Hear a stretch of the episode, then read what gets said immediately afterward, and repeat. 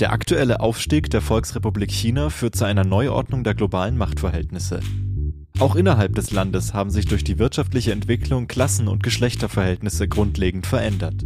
Jedes Jahr verlieren Millionen Bäuerinnen und Bauern ihr Land und neue Klassen von freien Lohnarbeiterinnen und Kapitalistinnen sind entstanden. Streiks, ländliche Unruhen und ethnische Konflikte sind die Folge. Felix Wemheuer ist Professor für moderne China-Studien an der Universität zu Köln. Zuvor war er Gastwissenschaftler an der Harvard University und studierte an der Volksuniversität in Beijing. Er untersucht Chinas große Transformation im Kontext globaler Trends von Entkolonialisierung, Kaltem Krieg und Siegeszug des neoliberalen Kapitalismus. Verändert China das Weltsystem grundlegend oder wird China selbst zu einem neuen kapitalistischen Zentrum? Hallo und schön, dass Sie dabei sind bei VHS Wissen Live, der Podcast mit den spannendsten Vorträgen aus ganz Deutschland. Sie hören jetzt Chinas große Umwälzung, soziale Konflikte und Aufstieg im Weltsystem. Ja, das Thema der Aufstieg Chinas, ich habe es jetzt mal genannt, staatskapitalistische Umwälzung, globale Neuordnung und soziale Kämpfe. Ich möchte heute eigentlich über äh, zwei größere Themenkomplexe sprechen. Äh, der erste Themenkomplex, da geht es um die Ursachen für Chinas Aufstieg im Weltsystem. Äh, die Frage, ob China eigentlich eine grundsätzliche Veränderung dieses kapitalistischen Weltsystems anstrebt oder nicht. Und im zweiten Teil möchte ich dann auf die äh, sozialen Umwälzungen in China nach 1978 vor allen Dingen eingehen. Jetzt habe ich hier etwas äh, theoretisch die ursprüngliche Akkumulation des Kapitals genannt. Äh, was ich mir eigentlich jetzt hier heute Abend genauer anschauen möchte, ist einmal die äh, Urbanisierung, äh, Vertreibung äh, von äh, Bauern äh, vom Land und die Entstehung einer neuen Arbeiterinnenklasse, also die ba äh, Bauernschaft und die Arbeiterinnen gucke ich mir vor allen Dingen an. Und am Ende werde ich dann kurz umreißen, welchen Charakter die chinesische Gesellschaft hat, meiner Meinung nach. Die kommunistische Partei spricht vom äh, Sozialismus mit chinesischer Besonderheit. Manche sprechen von Staatskapitalismus. Einige meinen jetzt auch China wäre wieder äh, kommunistisch. Sicherlich eine wichtige und spannende Frage.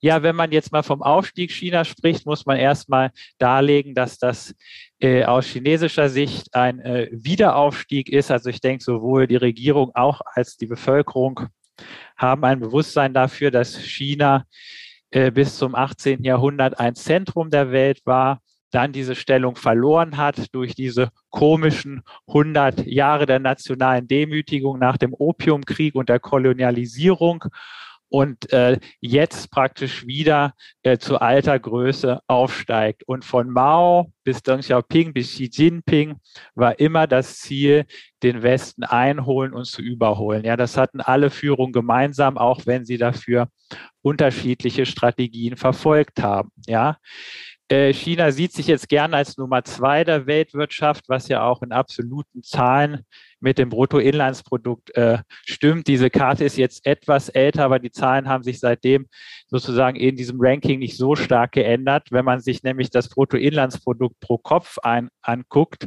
ja, äh, gehört äh, China immer noch zu den Ländern äh, mittleren Einkommens. Ja, ist er dann in einer Liga zum Beispiel mit äh, noch mit Mexiko, Südafrika und äh, so weiter. Also wenn man pro Kopf äh, Einkommen äh, ansieht, sind sie noch weit von äh, den äh, Zentren im Norden entfernt. Ja, ich arbeite in diesem Buch Chinas große Umwälzung mit der Weltsystemtheorie von Emanuel Wallerstein. Äh, das will ich nur kurz hier eingangs vorstellen. Der sieht sich die Welt als Zusammenhang an und es gibt globale Produktions- und Wertschöpfungsketten. Und da gibt es einmal so die kapitalistischen Zentren im Norden. Früher hätte man erste Welt gesagt, also äh, Europa, äh, äh, Amerika und dann gehören auch noch Japan und äh, Australien dazu.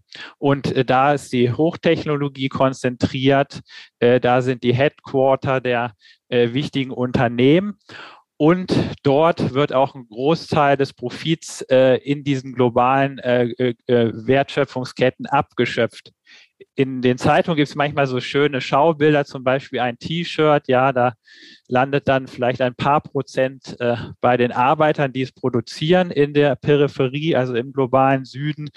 Äh, die Zulieferer kriegen vielleicht noch mal 10 Prozent, aber der Großteil der Gewinne bleibt sozusagen bei den äh, Konzernzentralen oder den Auftraggebern im Norden. Ja, also neben den Zentren gibt es die Peripherie. Die stellt vor allen Dingen billige Arbeitskräfte, Rohstoffe oder auch produziert in Sweatshops äh, die billige Produkte für den Weltmarkt. Und das waren jetzt nur diese zwei Kategorien. Und Wallerstein hat dann in den 70er Jahren die dritte Kategorie in seine Theorie eingebaut, nämlich die Semi-Peripherie. Das heißt, das ist so eine Art globale Mittelschicht. Ähm, trifft vielleicht zu für China heute. Also sie haben einerseits immer noch diese Produktion äh, in der Leichtindustrie, wo sehr viele unqualifizierte Arbeiterinnen und Arbeiter äh, vom Dorf arbeiten und für den Weltmarkt produzieren. Gleichzeitig äh, treten chinesische Privat- und Staatskonzerne aber auch als Investoren in äh, Sonderwirtschaftszonen in ärmeren Ländern äh, auf, wie, äh, wie, zum, äh, wie zum Beispiel Vietnam. Ja, und man hat sozusagen hier jetzt die, die Welt äh, in diese drei äh, ähm, Kategorien eingeteilt und das ist natürlich dynamisch, ja. Und äh, ja, bei China ist sozusagen klar, äh, China war 1949 Peripherie und eins der ärmsten Länder der Welt. Und die Kommunistische Partei hat strategisch äh, den Aufstieg Chinas geplant und wollte sich von dieser peripheren Rolle äh, befreien.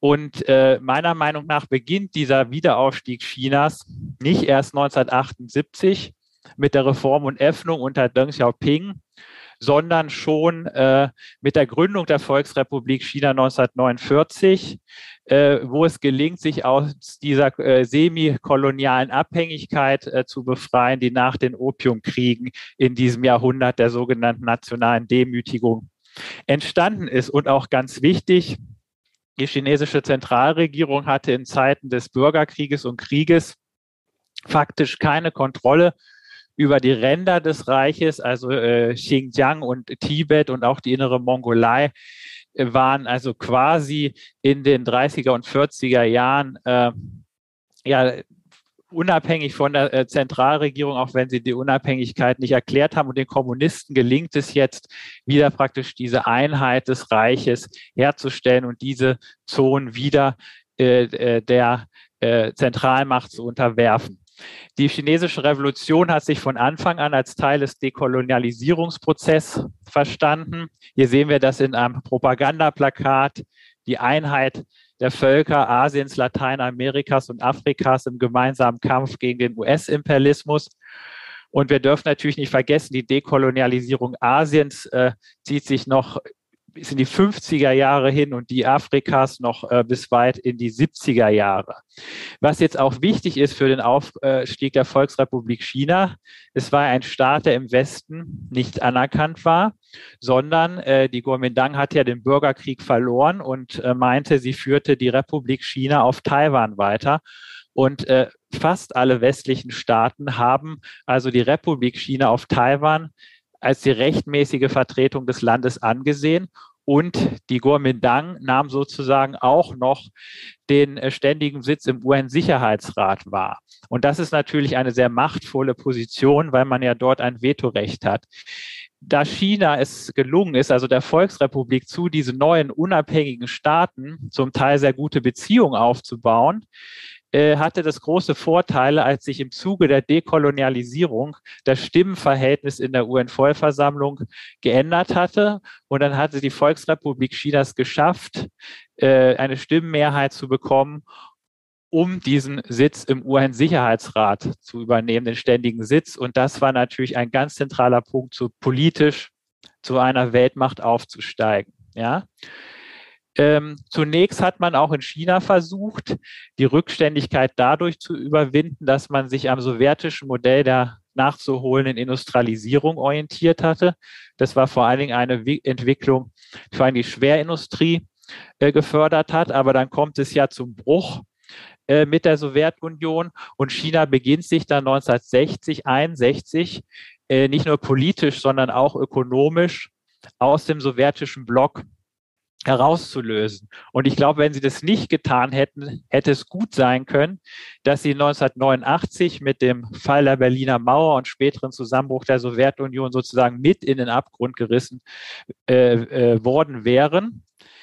Aber sie haben, äh, waren praktisch äh, seit den frühen 70er Jahren dann sowohl von den USA als auch von der Sowjetunion äh, weitgehend unabhängig. Man hat dann zeitweise äh, die Strategie propagiert. Man äh, möchte sich jetzt sozusagen nicht weiter am untersten Ende der Wertschöpfungsketten in diesen Weltmarkt einklinken, sondern im Gegenteil, man klingt sich erstmal aus, koppelt sich ab und versucht eine eigene Entwicklung. Ja? Und äh, 1969 ist es fast zum Krieg mit der Sowjetunion gekommen und danach trifft dann Mao die strategische Entscheidung, sich der USA anzunähern, um die sowjetische Bedrohung auszugleichen. Das heißt also, es war nicht erst Deng Xiaoping 1978, der China an den Westen angenähert hatte, sondern es war auch schon Mao. Und äh, das war natürlich ganz wichtig, dass die USA nun die Volksrepublik China anerkannt hatte. Dann sind natürlich auch die anderen Staaten, Japan, Deutschland, äh, und so weiter dann nachgezogen, Westdeutschland. Ja. Äh, als äh, Mao starb 1979, äh, gab es in Teilen der Führung aber ein Konsens, dass dieser Weg der Abkopplung nicht erfolgreich war, dass man technisch immer weiter zurückgefallen ist und dass man letztendlich dann doch nicht drum kommt, sich wieder in den Weltmarkt zu integrieren äh, diesmal sollte der Technologietransfer nicht mehr aus der Sowjetunion kommen, sondern aus den äh, kapitalistischen Zentren, USA, äh, Westdeutschland, aber auch Japan äh, natürlich damals. Und äh, man lässt ausländisches Kapital ins Land. Und in den Sonderwirtschaftszonen entstehen dann ja Leichtindustrie-Sweatshops, die für den Weltmarkt produzieren. Allerdings hatte man von Anfang an das Ziel formuliert, dass das nicht ewig so bleiben soll, sondern man hoffte damals schon langfristig äh, durch dieses ausländische Kapital auch technisches Know-how zu bekommen, um sich dann, äh, wie man heute sagen würde, industriell abzu, abzugraden. Äh, politisch wurde auch das Bündnis mit den USA enger. 1979 hat China einen Krieg gegen Vietnam äh, geführt, äh, der sehr eng mit den USA äh, koordiniert gewesen ist. Ja, äh, Vietnam war damals mit der Sowjetunion äh, verbündet. Ja, äh, während wir gerade noch diese Propagandabilder von der Weltrevolution gesehen haben, wo sicherlich auch einiges äh, Wahres dahinter steckte an diesen Ansprüchen, denke ich, ist es dann nach 1978 so, dass es jetzt der chinesischen Führung nicht mehr darum ging, die Macht- und Hierarchieverhältnisse und das Wirtschaftssystem in der Welt grundsätzlich zu verändern, sondern sie wollten innerhalb dieses Weltsystems nun aufsteigen, ja, von der Peripherie äh, zur Semiperipherie und haben sich dann de facto auch von der Idee der Weltrevolution verabschiedet. Äh, 1991 wird die Sowjetunion aufgelöst die USA gelten erstmal als großer Gewinner. Fukuyama äh, verkündet das Ende der Geschichte. Ironisch ist jetzt allerdings, würde ich sagen, dass China eigentlich einer der Hauptgewinner der neoliberalen Weltordnung gewesen ist und des amerikanischen Friedens, der in den 90er Jahren etabliert worden ist. Ja, einmal wurde schon dieser Technologietransfer ein, eingeleitet. Äh, China konnte die neueste Technik übernehmen. Nur um Gegenbeispiel zu nennen, die DDR hatte ja in den 60er und 70er Jahren äh, versucht, zum Beispiel eigene Computer zu entwickeln, ist dabei auch sehr weit gekommen, war aber am Ende auch noch äh, dem Westen hinterher. China übernimmt jetzt die westliche und japanische Technologie. Äh, warum fließt so viel ausländisches Kapital nach China? weil es natürlich seit den 70er Jahren schon diese Bewegung gibt, dass äh, Kapital ausgelagert wird von den Industrieländern in den globalen Süden, weil dort die Lohnkosten äh, billiger sind, weil es zum Beispiel in China keine äh, ja, richtigen Gewerkschaften gibt, die, man sich nicht an Umweltauflagen halten muss, beziehungsweise es am Anfang auch kaum welche gab. Äh, und China wird jetzt zum Magneten von diesem ausländischen Kapital. Äh, Zufall spielt auch immer eine Rolle. Es haben sich auch andere Staaten den Weltmarkt geöffnet, die nicht so viel Erfolg hatten. Äh, aber als sich China nach 78 den Weltmarkt öffnet, boomt auch Japan und die asiatischen Tigerstaaten, also Singapur, Südkorea, Taiwan, Hongkong. Und gerade in den ersten zwei Jahrzehnten nach der Reform und Öffnung sind, ist sehr viel Kapital äh, aus, ähm, äh, aus den Händen auch der Auslandschinesen aus Südostasien gekommen. Ja, und äh, dann bricht das sozialistische Lager zusammen. In China gibt es ja auch Proteste auf dem Tiananmen-Platz, die niedergeschlagen worden sind. Und äh, die Führung hat überlegt, was sollen wir machen und letztendlich haben sie sich entschieden, vor allen Dingen durch äh, ja auch den Druck von Deng Xiaoping, sich weiter vor, zum ausländischen Kapital zu öffnen, statt sich jetzt zu äh, verschließen. Ja, und diese Pläne des Ein- und Überholens wurden dann nochmal vom derzeitigen Parteiführer Xi Jinping äh, nochmal äh, ja, spezifiziert äh, und es äh, wird dann auch vom Wiederaufstieg der glorreichen chinesischen Nation gesprochen, wo es ganz klar äh, ist, dass eigentlich das China am Boden lag und arm war, war eine Ausnahmephase der Geschichte und jetzt wird China wieder Weltmacht. Also willkommen in der äh, sozusagen alten neuen äh, Normalität. Xi Jinping hat den Plan des chinesischen Traums äh, dass bis 1949 China ein Industrieland äh, sein soll, ein hoch äh, entwickeltes und ein moderner sozialistischer Rechtsstaat. So heißt es.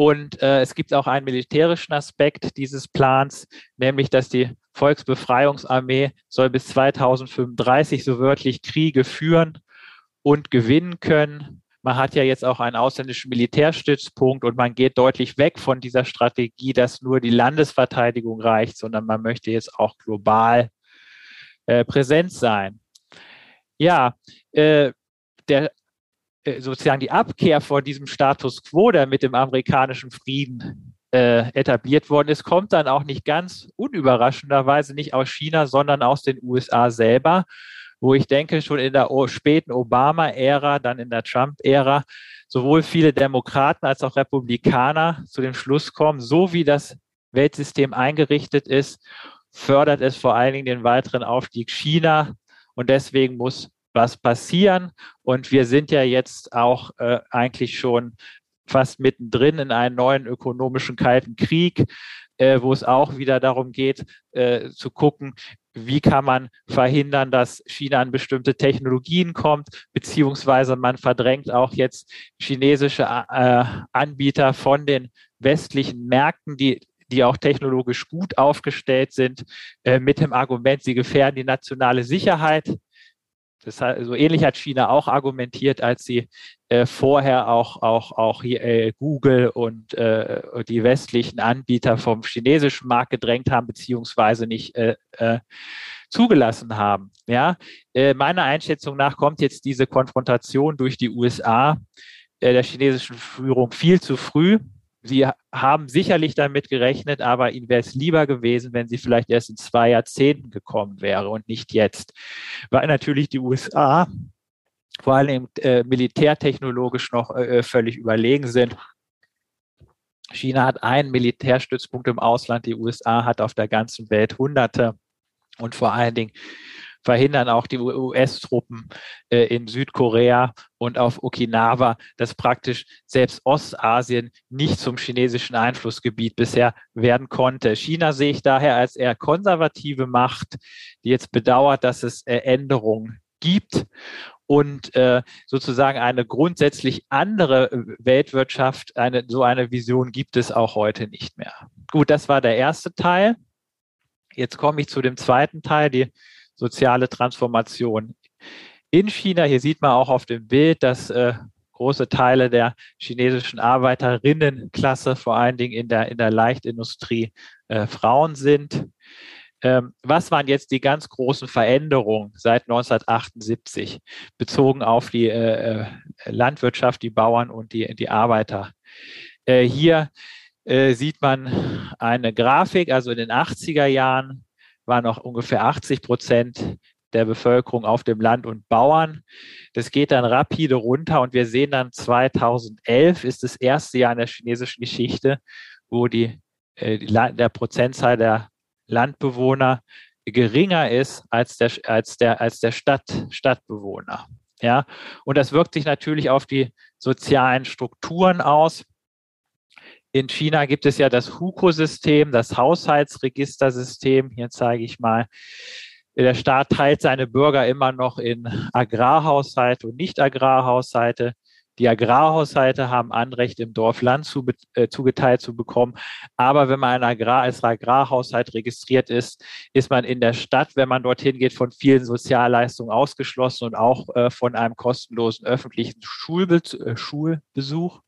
Das heißt, die Arbeitsteilung sieht dann folgendermaßen aus in sehr vielen Familien, dass die Älteren mit den schulpflichtigen Kindern auf dem Land bleiben und dann die äh, junge Generation äh, in die Städte äh, zum Arbeiten geht. Und das war ein Fotoprojekt, wo auf den Dörfern die Menschen mal Stühle hingestellt haben für alle äh, Familienmitglieder, die nicht da sind. Zum Teil bleiben auch, auch Frauen alleine und nur die Männer gehen. Äh, es heißt immer so, äh, in China ist die Familie so wichtig, aber es gibt viele chinesische Familien, äh, vor allen Dingen in diesen ländlichen äh, unter die ländlichen Migranten, die sich nur einmal im Jahr sehen oder, oder manchmal auch noch seltener. Ja, und ich spreche hier von einer dualen Gesellschaft, weil man sozusagen als Stadt- und Landbewohner unterschiedliche äh, äh, Rechte hat. Ja, ja, die frühe Reformära nach 1978, welche Umwälzung gab es da? Ja, da möchte ich erstmal vorausschicken, was wichtig ist, um China zu verstehen. In China gibt es bis heute kein Privateigentum an Grund und Boden. Der Boden auf dem Land gehört den äh, ist Kollektivbesitz. Er wird von den Dorfregierungen verwaltet und die Bauern kriegen Land äh, zugeteilt mit einem Nutzungsrecht. Ja. In der Stadt gehört dem, dem Boden, gehört der Boden dem Staat. Ähm, als diese Reform beginnt, gab es die Volkskommunen noch, die unter Mao geschaffen worden sind. Und dieses Huko-System hat eigentlich dazu geführt, dass mal 80 Prozent der Bevölkerung auf dem Land gehalten hat und an den Boden gefesselt hat. Äh, die werden mit der Auflösung der Volkskommunen jetzt freigesetzt. Äh, da war natürlich eine große Überbeschäftigung. Äh, und diese Masse an jetzt frei werdenden ländlichen Arbeitskräften, daraus rekrutiert sich diese neue, kann man sagen, Bauernarbeiterklasse, also Nongmingung. Das sind Menschen, die registriert sind als Agrarhaushalte und deren Eltern vielleicht dann noch Landwirtschaft betreiben, die aber selber in der Stadt arbeiten. Ich spreche in dieser ersten Phase so bis Anfang der 2000er Jahre von einer Semiproletarisierung. Das heißt, die gehen zum Lohnarbeiten in die Städte. Gleichzeitig besteht aber noch die Subsistenzgrundlage auf den Dörfern. Und man kann auch, wenn man in der Stadt keine Arbeit mehr findet, aufs Dorf zurückgehen, wo andere Familienmitglieder das Land bestellen. Das heißt, man verhungert äh, dann nicht. Die Arbeitsteilung habe ich gerade schon erwähnt. Die ist auch in den Städten oft äh, so, dass dort die Großeltern die Kinderbetreuung übernehmen. Äh, in dieser ersten Phase gibt es eigentlich keine große, äh, große Klassenspaltung aus, auf den Dörfern. Ja. Äh, was passiert jetzt in der Industrie? Die 20 Prozent Stadtbewohner der Mao-Ära, die hatten häufig das Glück, Mitglieder einer Arbeitseinheit zu sein, Danwei äh, so einen Betrieb oder Universität und die hatten eine Rundumversorgung und hatten ihre Jobs auf, auf, auf, auf Lebenszeit. Ja. Ähm, man beginnt die Reform in der Landwirtschaft und die Partei weitet dann aber in den 90er Jahren die Wirtschaftsreform auch stärker auf die Industrie aus. Äh, es kommt zu einer großen Privatisierungswelle, in dem ein Teil der Staatsindustrie geschlossen wird, ein Teil privatisiert und ein anderer Teil, meistens strategisch wichtige Betriebe, in Aktiengesellschaften umgewandelt wär, äh, worden sind, wo aber der Staat einen wichtigen strategischen Anteil hat. In diesem Prozess dieser Privatisierung und Kooperatisierung der Staatsindustrie kann man sagen, wird die alte äh, staatssozialistische Arbeiterinklasse zerstört und auch der alte sozialistische Wohlfahrtsstaat. Äh, jetzt wird die Arbeitskraft kommodifiziert, das heißt, die Leute können Arbeit, äh, bekommen Arbeitsverträge, sie können entlassen werden, es entsteht ein Arbeitsmarkt. Es gibt verschiedene Schätzungen, wie viele Menschen jetzt davon betroffen waren. Eine Schätzung sagt, bis 2004 sind dann über 60 Millionen Staatsarbeiter entlassen worden. Es gab dann zeitweise in den alten Schwerindustrieregionen wie in der Mandschurei eine hohe Arbeitslosigkeit. Andere sind in den Niedriglohnsektor gegangen. Also wenn man in Peking noch Anfang der 2000er Jahre Taxi gefahren ist, dann waren das sehr oft entlassene Industriearbeiter und äh, Frauen sind oft als äh, ja, Putzhilfen oder als äh, Maids äh, in äh, Haushalte der äh, neuen urbanen Mittelschichten gegangen. Ja, hier sieht man das nochmal auf dem Graph, also das äh, hellblaue, das ist die Beschäftigt Anzahl der Beschäftigten in der Staatsindustrie, die gehen in dieser Phase deutlich runter. Und hier sieht man die neuen Eigentumsformen mit ihren Beschäftigten, also sehr, also einmal Kleinunternehmen, Privatunternehmen mit mehr als acht Angestellten und dann äh, ausländische Betriebe, ähm, die dann wichtiger werden.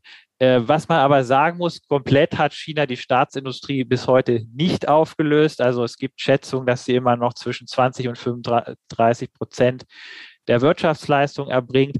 Allerdings, wie gesagt, ist das jetzt keine Staatswirtschaft, wie wir sie aus der DDR oder aus dem maoistischen China kennen. Sie ist kooperatisiert worden. Das heißt, in vielen Fällen sind es Aktiengesellschaften, die auch Lohnarbeiter äh, äh, beschäftigen. Ja was jetzt äh, wichtig ist, also in den frühen 2000er Jahren, da kommt jetzt sozusagen die zweite Generation der Bauernarbeiterin oder Wanderarbeiterin, wie sie hier oft bezeichnet werden, auf den Plan. Die sind äh, auf dem Dorf geboren, aber im Gegensatz zu ihren Eltern oft nicht mehr mit Landarbeit vertraut. Hier sehen wir so ein Bild auf de, aus dem Wohnheim, viele junge Frauen auch. Und während die erste Generation das noch als Neben- oder Zusatzverdienst betrachtet hat, möchte diese neue Generation gerne in der Stadt bleiben. Und sie haben auch einen höheren Bildungsabschluss als ihre Eltern, also in der Regel einen Abschluss der Mittelschule.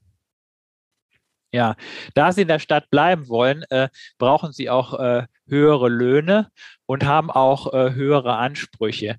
Äh, es verändern sich dann auch die äh, Muster des Heiratsmarktes. Es gibt dann natürlich neue Möglichkeiten, wenn man jetzt äh, dort in den Fabriken in der Stadt ist, dort Partner und Partnerin kennenzulernen und nicht auf die Kupplungsnetzwerke mehr auf dem Dorf angewiesen zu sein. Da gibt es natürlich trotz der harten Fabrikarbeit auch einige neue Freiheiten. Äh, Allerdings äh, hat diese Generation auch äh, ja Vorstellungen, wie äh, auch interessant ein Stadtleben sein könnte, aber sie verbringen halt viele Zeit am Fließband oder in den Wohnheimen und sind dann oft enttäuscht, was sie dort vorfinden. Und diese zweite Generation zeichnet sich also durch eine höhere Streikbereitschaft auch aus. Ja. Also ich spreche dann von einer Vollproletarisierung in der zweiten Generation. Das, das heißt, dass äh, Menschen, deren äh, Einkommen sozusagen Lohnarbeit ist und von dem Lohn kaufen sie dann äh, Waren, bezahlen ihre Miete und so weiter. Die Zahl ist jetzt etwas älter. 2014 waren es noch 370 Mil Millionen Bauernarbeiter. Also es ist immer noch um die 300 Millionen. Und die absolute Mehrheit von ihnen arbeitet heute Vollzeit außerhalb der Landwirtschaft. Hier sehen wir noch ein Bild von einem Streik 2010. Ja, jetzt äh, kommen wir zu dem Thema, was dann äh, seit den 2000er Jahren auf dem Land passiert. Äh, Privateigentum am Grund und Boden gibt es, wie gesagt, nicht. Äh, das Dorf auf dem Dorf ist der Boden kollektiv. Was die Regierung aber machen kann, sie kann Kollektiveigentum als Staatseigentum reklassifizieren und dann an Investoren verpachten. Und das ist also ein Riesengeschäft. Am Anfang geht es häufig um Industrieparks, dann entwickelt sich auch äh, ja, der Immobilienmarkt, äh, die Immobilienpreise gehen in die Höhe, auch in den Randgebieten der Städte. Und in der ersten Phase gab es da sozusagen so, so ein bisschen Wild-West-Landgrabbing. Äh, ähm, wo es dann oft äh, Allianzen zwischen äh, lokalen Kadern, äh, Geschäftsleuten und manchmal Mafia-ähnlichen Strukturen gibt, wo auch äh, viele Bauern gewaltsam äh, von ihrem Land vertrieben werden oder äh, keine Entschädigung bekommen, obwohl das Gesetz eine Entschädigung vorsieht. Also hier läuft der Regierung das Wasser in den Mund zusammen beim Anblick des Landes und auch heute kommen große Teile der Einnahmen äh, von Lokalregierungen aus den Landverpachtungen. Es gibt Schätzungen, dass bis dann 2005 äh, ungefähr 40 Millionen Bauern ihr Land äh, äh, verloren haben und es sind auch noch jedes Jahr einige Millionen. In der Hu Jintao-Ära, das heißt von 2000 bis 2012 unter der Führung von Parteisekretär Hu Jintao, merkt die Regierung eigentlich, dass es so nicht weitergeht auf dem Land und versucht dann etwas gegenzusteuern mit, mit Programmen, äh, wieder mehr zu investieren, zum Beispiel auch in die Gesundheitsversorgung. Und es gibt dann ein Projekt, das neue sozialistische Dorf. Und wir sehen hier auf dem einen Bild, hatte die Regierung weniger Geld und auf dem anderen mehr. Man, man sieht hier, werden sozusagen auch die traditionellen Dorfstrukturen zerstört und durch Reihenhaussiedlungen ersetzt, was sich natürlich auch wiederum auf die Sozialstruktur dann äh, auswirkt. Es kommt seit den 2000ern äh, viel zu Bauernprotesten, oft gegen Landenteignung durch lokale Behörden. Ein Hauptstreitpunkt sind auch die Entschädigungen. Also oft äh, zahlen dann äh, die Behörden dann einen sehr geringen Betrag an äh, Entschädigungen, können das für den zehnfachen Betrag dann an Investoren weiterverpachten ähm, die chinesischen Bürger haben ein Recht äh, darauf, bei höheren Stellen Beschwerden einzulegen durch äh, Petitionen. Das wird dann zum Teil auch kollektiv genutzt. Und es ist jetzt sicherlich auch einiger Druck entstanden, dass heute diese Entschädigungen viel höher sind. Ja, und alle, die vor zehn Jahren enteignet worden sind, ärgern sich jetzt schwarz, dass sie nicht später enteignet worden sind, weil um die Konflikte zu befrieden, äh, der Staat sozusagen dann äh, ja, versucht mit finanziellen Mitteln äh, die Lage zu stabilisieren. Es hat aber auch einige Veränderungen äh, gegeben, was äh, generell äh, der, der, Umgang mit Boden angeht. Man hat die Eigentumsform nicht geändert, aber nach 2008 wurden, wurde der Handel mit den Nutzungsrechten äh, liberalisiert. Es entsteht ein Landmarkt. Jetzt können auch große Firmen von Hunderten oder Tausenden Bauern Land pachten, ja, und dann äh, industrielle Landwirtschaft äh, betreiben. Äh, diese neue Politik seit 2013 wurde das nochmal weiter forciert, besagt, die Regierung unterstützt Landtransfer an neue Subjekte des Produktionsmanagements, fast ein Orwellscher Term, äh, weil man nicht von, äh, ja, von, von Großkapital und äh, äh, ja, Großgrundbesitzern äh, sprechen möchte. Es sind äh, Drachenkopfunternehmen, das sind oft äh, ja große Kapitalgesellschaften und Investoren, Familienfarmen, womit man sich an der amerikanischen Farm orientiert und da keine Kleinbauern mit gemeint sind, spezialisierte Haushalte, die vor allen Dingen halt Cash Crops anbauen und auch Kooperativen werden wieder gefördert in der Hu-Jintao-Ära stand in jedem Dokument eigentlich drin, äh, der Erhalt des Kleinbauerntums ist zentral für die äh, Nahrungsmittelsicherheit Chinas.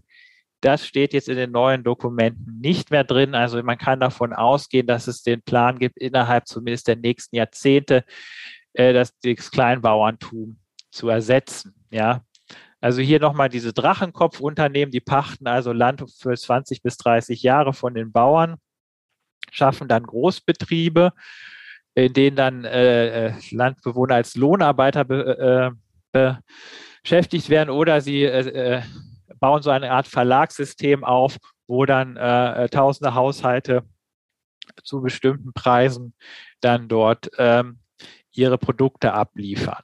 Ja, ja, wir haben ja auch diese Diskussion äh, um die Landwirtschaft. Ist natürlich klar, dass auch in China mit der industriellen Landwirtschaft ökologische Folgen verbunden sind. Und äh, was auch sozusagen die Landschaft äh, umwälzt, ist auch die Änderung der Ernährungsgewohnheiten mit steigenden Einkommen. Äh, sehr lange haben sich bis Anfang der 80er Jahre also die Bauern hauptsächlich von Getreide ernährt. Darunter fällt in China auch Mais, äh, Reis. Und ähm, Fleisch war eher eine Art Festtagsessen. Mittlerweile gehört es zum Standard des guten Lebens, auch in äh, ja, mittleren Einkommensregionen, dass man jeden Tag Fleisch isst. Äh, Milch äh, und andere Produkte werden auch täglich konsumiert. Und das sind gerade die Bereiche, wo halt es eine große städtische Nachfrage gibt, wo dann auf dem Land äh, halt diese industrielle Landwirtschaft ent entstanden ist, beziehungsweise Großproduktion mit Lohnarbeitern. Ja, und dieser Anteil der Lohnarbeit am ländlichen Einkommen ist äh, in den letzten zwei Jahrzehnten rasant äh, gestiegen. Ja, ja, wo sollen dann sozusagen die Bauern hin, wenn sie ihr Land äh, verloren haben? Äh, seit der ja, äh, Xi Jinping-Ära ist die Antwort eine äh, Urbanisierung, die noch schneller forciert wird. Da hatte die Regierung dann den Plan gemacht, dass bis 2020 60 Prozent der Bevölkerung in der Stadt leben soll. Das war also vom Zeitpunkt des Plans 2014 waren das 100 Millionen Menschen mehr pro Jahr, muss man sich mal vorstellen. Und das ist äh, die Lösung, was auch ein Argument ist, sozusagen, wenn die Bauern auf dem Land sind, äh, Selbstversorger und bescheiden, wird kaum was konsumiert.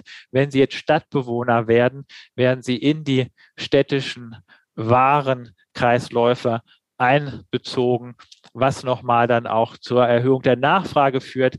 Allerdings ist es natürlich auch nicht unproblematisch, wenn die Landbewohner dann in so Großstadt äh, äh, Silos äh, dort umgesiedelt werden. Äh, manche können sich anpassen, finden Arbeit, aber natürlich gerade die ältere Generation hat äh, Schwierigkeiten und fühlt sich dann oft entwurzelt, wenn sie dann nicht mal auf ihrem Dorfplatz sitzt, äh, sondern irgendwo im 22. Stock in einem Hochhaus auf einmal sich wiederfindet.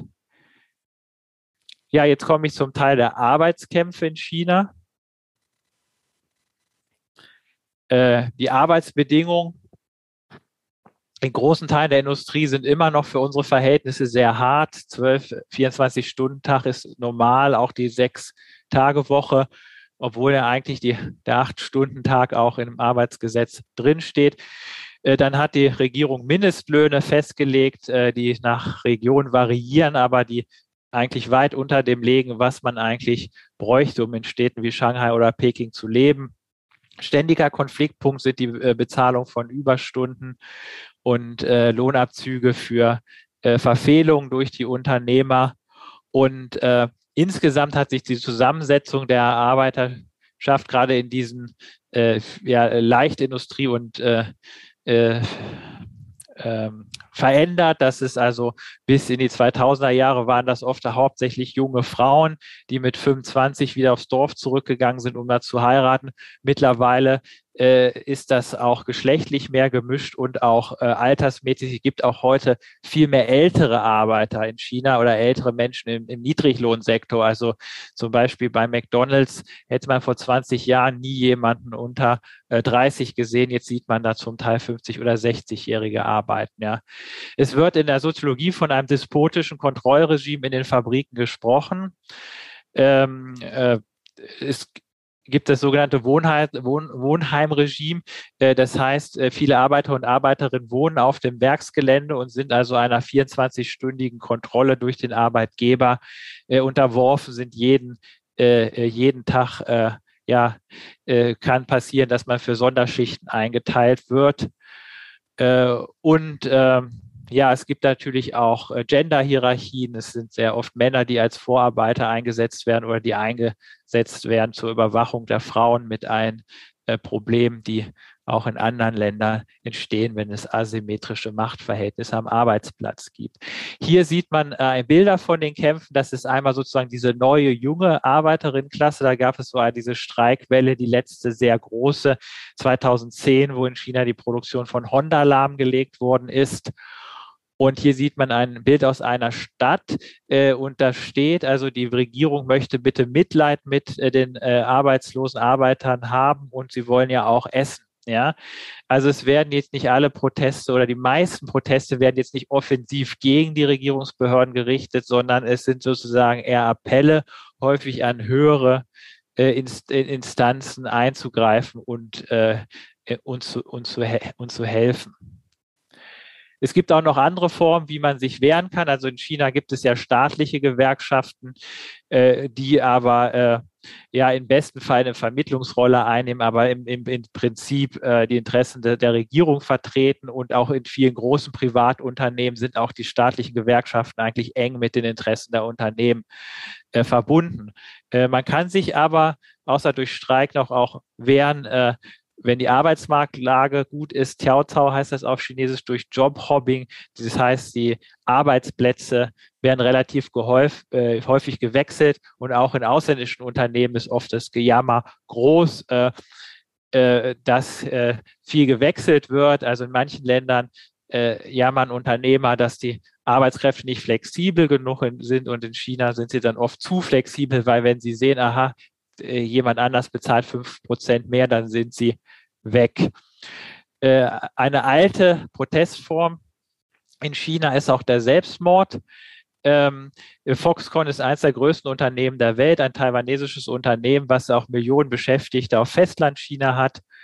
Äh, und da gab es 2010 also mehrere Selbstmorde hintereinander äh, Foxconn hat dann gesagt, okay, das waren jetzt äh, ja zwei Dutzend, äh, das ist ja jetzt nicht viel, äh, wenn man die Gesamtbelegschaft äh, ähm, betrachtet. Das war auch rein statistisch äh, richtig, aber diese Selbstmorde haben ein großes Echo hervorgerufen und haben dann auch in den Staatsmedien dazu geführt, dass diese harten Arbeitsbedingungen dort thematisiert worden sind. Ja, also es gibt die Erklärung für diese höhere Streikbereitschaft auch der zweiten Generation dann, also diese neue Klassenzusammensetzung äh, führen oft äh, zu äh, mehr Streikbereitschaft. Es hat auch die Beverly Silver untersucht, dass bei der Auslagerung von Kapital nach Mexiko, Südkorea, Brasilien war oft die erste Generation meistens noch willens, äh, ja, niedrige Löhne und äh, schlechte Arbeitsbedingungen zu ertragen, aber oft in der zweiten Generation entstehen dann Arbeiterbewegungen. Also zum Beispiel Südkorea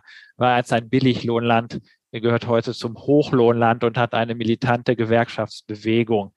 Was in China natürlich auch dazu kommt, ist der demografische Wandel. China ist auch eine alternde Gesellschaft. Das heißt, rein statistisch gibt es nicht mehr diese Riesenmasse an äh, äh Bauern, Jungen und, und, und Mädchen, die als äh, äh, Billigarbeiter dem Arbeitsmarkt zur Verfügung stehen. Und äh, die chinesische Regierung hat eigentlich schon seit, äh, kann man sagen, 15 Jahren erkannt, dass dieses Modell hauptsächlich für den Weltmarkt zu produzieren sehr gefährlich sein kann, wenn da die Nachfrage wegbricht.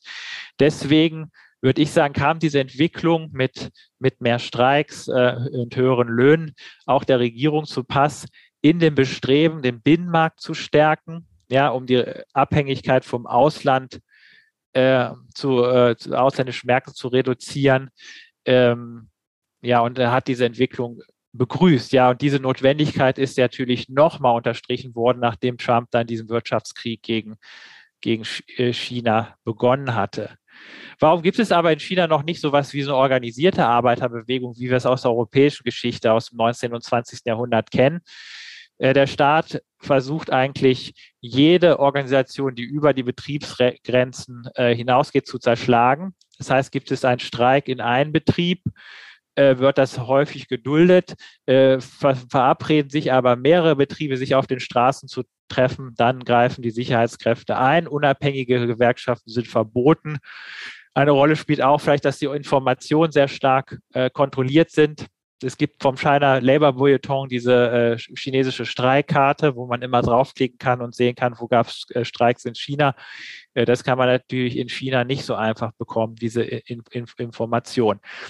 Äh, was auch so, so, ein bisschen so eine Radikalisierung verhindert hat, ist, dass äh, in China doch relativ weit der Glaube verbreitet ist, wenn es Probleme gibt, dann sind die lokalen Behörden verantwortlich oder die lokalen Unternehmer schlecht, aber es gibt die Hoffnung, dass doch die Zentralregierung eingreifen kann. Und manchmal machen sie es, aber in den meisten Konflikte greifen sie noch nicht, natürlich nicht ein, um sich da auch nicht reinziehen zu lassen. Ja, in China herrschte lange dieses Klassenkampfvokabular vor, was auch sozusagen die Arbeiter nutzen konnten im, im gegenüber den Staat oder, oder in, in Verhandlungen. Das ist auch ja in China äh, ziemlich aus der Mode gekommen. Es ist aber auch noch kein, ist keine neue Sprache oder eine neue Agenda gefunden worden, in dem sich da jetzt eine Arbeiter, mit der sich eine Arbeiterbewegung formieren könnte. Ja. Wie gesagt, meine Empfehlung, China Labour Bulletin, Da äh, finden Sie immer die aktuellen Informationen. Ja, jetzt möchte ich langsam zum letzten Punkt kommen. Also es sind ja auch schon 40 Minuten jetzt, nämlich der Charakter der chinesischen Gesellschaft. Also meiner Meinung nach ist die chinesische Gesellschaft staatskapitalistisch. Ähm, es gibt äh, einen großen Privatsektor, der auch den großen Batzen am Bruttoinlandsprodukt erwirtschaftet. Aber der Staat hat bis heute die Kommandohöhen äh, der Wirtschaft, wie Lenin das bezeichnet hat, nicht aufgegeben. Also äh, die wichtigen Banken sind in Aktiengesellschaften umgewandelt worden, aber äh, da hat faktisch der äh, Staat die Kontrolle. Grund und Boden äh, kontrolliert der Staat.